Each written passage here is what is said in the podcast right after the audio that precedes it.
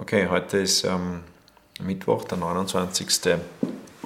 April, 14.50 Uhr und ähm, ich berichte Ihnen über den österreichisch, ersten österreichischen H1N1 äh, äh, vielmehr eine Patientin.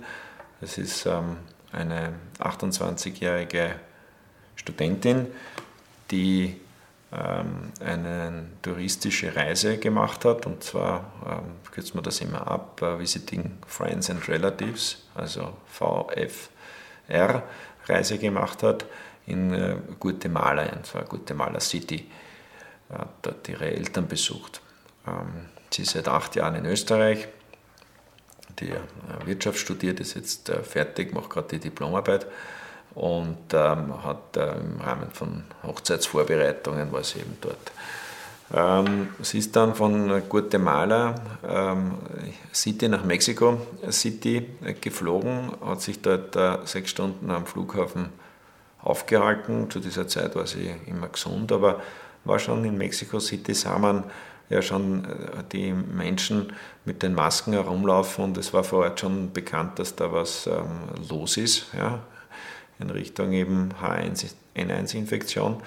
Sie ist dann von ähm, Mexico City in einem Flieger voller Mexikanerinnen und Mexikaner nach äh, Miami geflogen, hat sie dort mit Freunden getroffen und äh, verschiedene Besorgungen gemacht und wurde dann äh, nach drei Tagen Aufenthalt in Miami äh, ist dann über, über Düsseldorf nach ähm, Wien gekommen. Auf dem Überflug äh, von äh, Miami nach Europa hat äh, das Zustands, hat die Krankheit äh, begonnen und zwar ähm, mit einem plötzlich einsetzenden akuten Krankheitsgefühl, sehr hohem äh, Fieber, Schüttelfrost zuvor. Das Fieber war über 40 Grad, 40,2 Grad ähm, Celsius. Und ähm, wurde während des Flugs versucht zu kopieren mit Fiebermitteln, was er sich hat, dieser sich hat geben lassen von den Stewardessen bei Eintreffen in äh, Wien am Flughafen ähm, hat sie, ist sie von äh, Freunden abgeholt worden und ähm, ins AKH äh, gebracht worden. Dort hat man einen Schnelltest gemacht und sie dann zur Isolation hierher ähm, transferiert, was äh, dann auch passiert ist. Ähm, und zwar um, vor zwei Tagen, also ähm, ähm, Montag um 0, also um 23.59 Uhr oder so ist sie eingetroffen ja, und war dann also Dienstag in der Früh habe ich sie das erste Mal gesehen, die Patientin um 7 Uhr. Zu diesem Zeitpunkt ähm, war sie auch fiebernd, hat ähm, 38,2 Grad Körpertemperatur gehabt und hat sich stark über Muskel- und Gelenksschmerzen sowie, also vor allem in den ähm, oberen Extremitäten, aber auch in den unteren Extremitäten beklagt. Zudem äh, Kopfschmerzen, eine Lichtempfindlichkeit lag vor. Ähm, die Patientin hat äh, ähm, Halsschmerzen angegeben. Ähm, bei der Untersuchung des Halses war der äh, flammenrot und auch lokale bilateral die Lymphknoten vergrößert. Sie hat Schmerzen gehabt beim Schlucken und ja, müde, matt und Abgeschlagenheit, Inappetenz und lag so im Bett. Es wurde ja in der Nacht bereits eine Therapie mit 75 Milligramm Oseltamivir eingeleitet, zusätzlich eine antiinflammatorische ähm, Therapie. Unter diesen Maßnahmen bessert sich das Zustandsbild im Laufe des Tages insofern, dass äh, die Schmerzen im Bereich der unteren Extremität regredient waren, aber durchaus noch Kopfschmerzen und auch äh, die Angina-Beschwerden persistierten.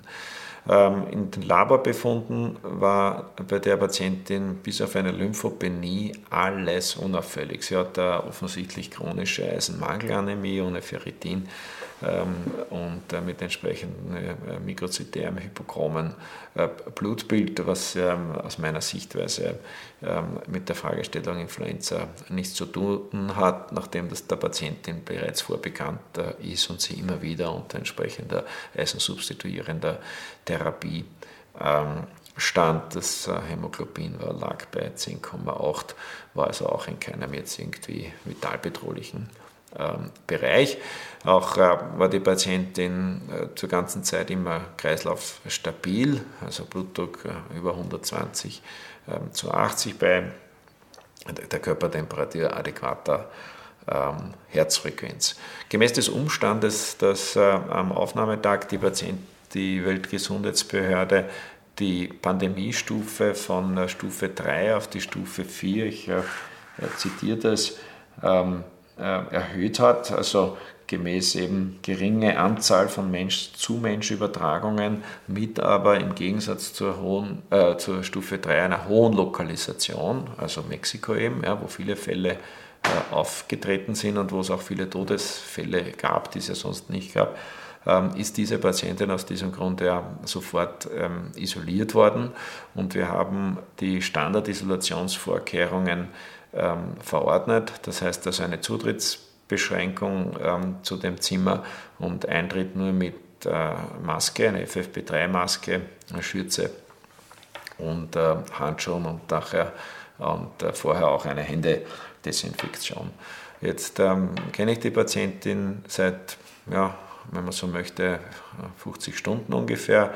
Und heute früh ging ihr ausgezeichnet. Sie war sitzend im Bett, das Fieber ist verschwunden, Kopfschmerzen sind fast äh, weg, die Muskelschmerzen deutlich regredient, die äh, Halssituation gebessert, auch die Rötung ist ähm, geringer und man kann also von einem äußerst gutartigen äh, Verlauf sprechen. Was relevant ist, ähm, wenn eine Patientin in Österreich ähm, das erste Mal eine neue Infektionskrankheit hat, sind natürlich auch psychologische Aspekte ähm, erwähnenswert. In dem Zusammenhang ist zu sagen, dass ähm, als ich hier gestern am Nachmittag die Diagnose mitgeteilt habe, Gott sei Dank eben bevor das die Medien den, den Medien zu entnehmen war, hat sie sich sehr geschreckt und äh, sofort Angst davor gehabt, dass sie andere Patienten verursachen könnte, indem sie also gesunde Leute eben angesteckt hat. Ähm, ich konnte ja ein bisschen diese Angst nehmen, nachdem ja die Begleitpersonen äh, gleich eine äh, Prophylaxe die so intimeren Kontakt hatten, mit ihr gleich eine Prophylaxe äh, bekamen, wo von, keinem von keiner Ansteckung auszugehen ist. Heute in der Früh hat sie große äh, Probleme damit gehabt, dass sehr viele Kameramenschen und äh, sehr hohes Medieninteresse auf ihr plötzlich ruhten.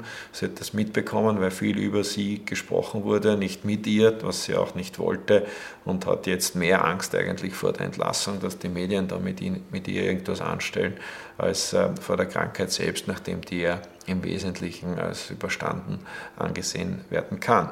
Zur Frage der Infektiosität, ob sie jetzt noch infektiös ist und wie lange sie stationär bleiben muss, gibt es ja äh, aus dem Schrifttum unterschiedliche Überlegungen.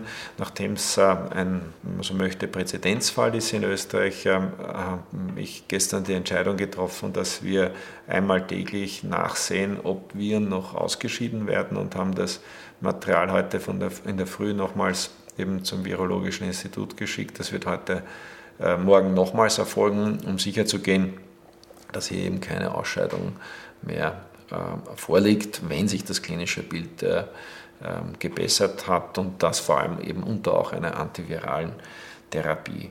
Fragen, die immer wieder auftreten. Erste Frage, Schweinegrippe. Bitte sehr dieser Begriff ist ähm, obsolet und zwar schon rein deshalb, weil Menschen keine Schweine sind und es sich um eine menschliche Erkrankung handelt. Ja, wenn es eine Zoonose wäre, das heißt eine Erkrankung, die aus dem Tierreich äh, aus zum Menschen kommt, mit dem Schweinkontakt, ähm, dann könnte man Schweinegrippe sagen. Das ist nicht der Fall, das ist eine Menschengrippe und eben eine H1N1-Infektion. Das heißt Schweinegrippe, der Begriff ist obsolet. Dass man vielleicht sagen kann, in Analogie zur spanischen Grippe, wo eben da die ersten Fälle auftraten, damals im Jahr 1918, könnte man vielleicht mexikanische Grippe sagen. Ja, das käme dem ähm, etwas äh, näher, näher. Die zweite Frage ist, ähm, wirkt, äh, wirken alle Neuraminidase-Hämmer? Ja, sowohl Oseltamivir als auch Zanamivir sind in vitro wirksam gegenüber dem H1N1-Virus. Inwieweit sich diese In-vitro-Wirksamkeit auch auf eine In-vivo, das heißt beim, Menschel, beim, beim Menschen, ähm, nachvollziehbare Wirksamkeit ausdehnen lässt, ist natürlich unbekannt. Es ist also nicht gezeigt worden in randomisierten doppelblinden Studien bei H1N1-Infektionen, dass eine Virustherapie, Antivirustherapie mit Oseltamivir oder mit Zanamivir den Krankheitsverlauf, Komplikationen, Hospitalisierungsraten etc. Ähm, verändert. Insofern kann man also nur von den Befunden aus ähm, alten Studien schließen, dass die Gabe von diesen Medikamenten sinnvoll ist und äh, deshalb haben wir das auch äh, äh, gegeben. Eine nächste Frage war die Frage der Transferierung allfälliger Verdachtspatientinnen und Patienten in ähm, Behandlungszentren. Dazu ist Folgendes zu sagen. Ähm, Patienten, die mit einem Fieber unklaren Ursprungs aus tropischen Gebieten kommen, haben eine Art und Anzahl von Differentialdiagnosen, die nicht dem österreichischen Staatsbürger, die sich in Österreich aufhalten, entspricht. So ist natürlich an verschiedenartige tropische Erkrankungen zu denken oder auch subtropische Erkrankungen. Ich erwähne nur Malaria oder Denguefieber oder Chikungunya-Fieber oder was auch immer Sie äh, jetzt wollen. Und heute kommt halt eine mexikanische Grippe dazu, die wohl für die Jahreszeit etwas äh, untypisch ist. Unter diesen Aspekten ist natürlich eine differentialdiagnostische Abklärung von Patientinnen, die aus tropischen Ländern jetzt hier oder subtropischen Ländern äh, zurückkehren, in spezialisierten äh, Zentren durchaus für einen, stiftet für einen, einen Nutzen ja, für den Patienten, dass man eben hier früher draufkommt. Ja. Also wenn ein Herzinfarkt geht man auch zum Kardiologen und mit einem Fieber geht man halt zu einem äh, Kollegen, der ist, mit einem Infektiologen, der sich mit Infektion eben auskennt. Da gibt es einige Abteilungen im Land, die alle dieses, ähm, diese Zusatz haben. Dort kann man vorstellig sein und entsprechende differentialdiagnostische Abklärung erfahren und dann draufkommen, ja, welche Infektionskrankheit ähm, das ist und hier auch die richtige Therapie gleich vorsehen. Wenn es um die Frage der, der Transferierung geht, dann ist das, wenn eine Grippe mit H1N1 nachgewiesen wurde und die Patienten in isolierten Einrichtungen sind im ganzen Land, eine Transferierung ist hier nicht mehr notwendig. Ja. Also wesentlich ist nur, dass Verdachtsfälle, aber auch nur welche sind, wo wirklich ein Fieber vorhanden ist, ein grippeartiges Zustandsbild, also kann jetzt Schnupfen und irgendwelches Unwohlsein und in der, in der Nacht, in der Früh schwer aufstehen und eben ein Mexiko-Kontakt in der Zeit zwischen sieben und zehn Tagen vor dem Einsetzen der äh, klinischen Symptome. Alle europäischen Fälle, die's, äh, die, äh, die jetzt nachgewiesen waren bis zum heutigen Tag, hatten Kontakt mit Mexiko. Es ist kein Fall, der aus USA oder so gekommen ist. Ähm, die nächste Frage ist, schützt die Impfung? die vorhanden ist? Die Antwort äh, ist äh, nein, weil ja H1 ein neuer äh, Virus ähm, ist und da äh, die Viren, die in der letzten saisonalen äh, Grippeimpfung drinnen waren, als solches ähm, unwirksam ist. Die dritte Frage, muss man Masken vorrätig haben, um Patienten zu untersuchen? oder auch um äh, sich selbst oder jetzt Personal und so weiter zu schützen. Hier gibt es ja ähm, auch medial heftigst diskutierte unterschiedliche Ansätze dazu. Ich bin kein äh, Maskenfetischist und auch kein Maskenspezialist und möchte deshalb hier ähm, nicht ähm, weiter Öl ins Feuer dieser schwelenden äh, Konflikte ähm, gießen. Wesentlich ist es, dass man sich als Arzt oder auch als Patient dem Anlass äh, entsprechend kleidet. Und wenn ein infektiöser Patient äh, vor jemandem ist, dann werde ich eine Maske aufsetzen. Wenn dieser Patient aber nicht infektiös ist, dann kann ich wohl die Maske auch aufsetzen, aber dann würde ich eher nur den Patienten abschrecken, dass er zu einem anderen Arzt geht. Ja. Also man muss hier eine Verhältnismäßigkeit sehen, dass das Risiko der Infektiosität abwägen und sicherlich keine Vollkörperkondome oder so verwenden für eine äh, Grippe letztlich, ja, deren Infektiosität ja über die Hände geht, beziehungsweise über das äh, direkte Anhusten äh, von Patienten und die, was letzteres betrifft, viel weniger infektiös ist als zum Beispiel Durchfallerkrankungen wie Norovirus-Infektion, die ja unser tägliches Brot äh, seit Jahrzehnten ist. Und damit ja, schließe ich und bedanke mich fürs Zuhören. Wiedersehen.